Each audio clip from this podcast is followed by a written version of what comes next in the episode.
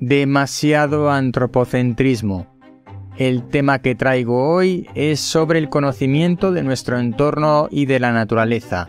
Lo vemos todo desde un punto de vista demasiado antropocéntrico. Cuando nos acercamos a la naturaleza, solo pensamos en nosotros, como el hombre, y la naturaleza como algo que está a nuestro alrededor o a nuestro servicio, y no nos damos cuenta de que somos parte de la naturaleza, y somos una pequeña parte de la naturaleza. Esto viene a cuento hoy por un artículo que he leído en el periódico The Conversation donde se habla de la biodiversidad en estudios de primaria, es decir, esos niños de 6 a 12 años.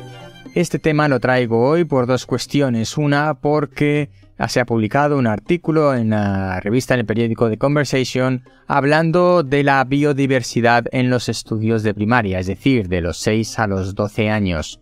Hablando de la importancia de dar a conocer el entorno de la flora y fauna, en particular se centran en la fauna a los alumnos de primaria. La realidad es que si no fuera por los colegios que hacen visitas a las granjas escuelas, muchos niños no sabrían lo que es casi un animal, ni de dónde viene la leche o la carne. Parece una locura decir esto, pero la realidad es que, igual que hay muchas personas eh, que antiguamente no veían el mar y no conocían el mar y hoy para nosotros es algo impensable no conocer el mar y no verlo alguna vez, pues de la misma manera lo que está ocurriendo es que hay muchos niños que tienen un contacto tan escaso con la naturaleza, con el entorno, que es, les es algo completamente ajeno. Y esto lo traigo también porque la segunda noticia es, bueno, un episodio del podcast sobre reflexiones o de opinión sobre temas medioambientales de Enoch, del compañero que está en la red de podcast de podcastidae.com. Su podcast se llama El Charco y dedicó hace muy poquito un charco, como él lo llama, es decir, su crítica, su opinión sobre un tema, a hablar del ciclo del agua. El ciclo del agua para Damis. Te dejo los enlaces en las notas del programa. Básicamente viene a explicar que cómo funciona el ciclo del agua en la naturaleza porque parece que nos hemos olvidado, que no lo hemos aprendido en el colegio y cuando hablamos de presas, cuando hablamos de ríos, cuando hablamos de agua en el medio ambiente, se nos olvida que no somos nosotros y alrededor está la naturaleza. No somos nosotros que podemos hacer y deshacer de la naturaleza lo que nos dé la gana.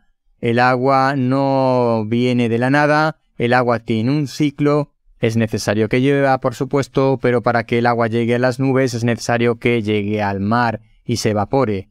No podemos considerar los ríos como una propiedad nuestra, que podemos atrapar, capturar toda su agua y luego esperar que vuelva a llover. Los ríos deben llevar agua. Las presas pueden ser necesarias para beber o para generar electricidad o para tener agua para la agricultura o la ganadería, pero no podemos pretender secar los ríos solo para nuestro favor. No podemos tener esa concepción antropogénica del mundo. Somos una parte de la naturaleza, no somos el todo. No somos nosotros y alrededor está la naturaleza. Estamos nosotros dentro de la naturaleza y tenemos que convivir con el entorno y eso incluye la gestión del agua, pero no desde el punto de vista exclusivamente antropocéntrico.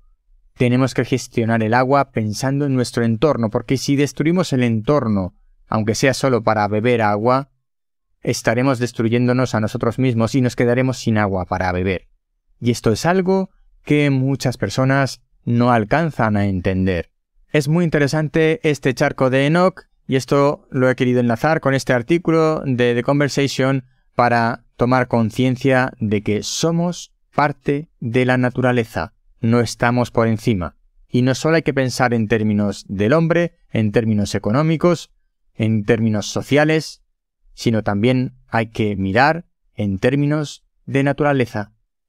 Hasta aquí el episodio de hoy del décimo hombre. Recuerda, yo soy Ignacio de Miguel y este es el podcast de reflexiones de ciencia y naturaleza, porque cuando nueve personas están de acuerdo en algo, una décima debe llevar la tesis contraria. Nos vemos pronto.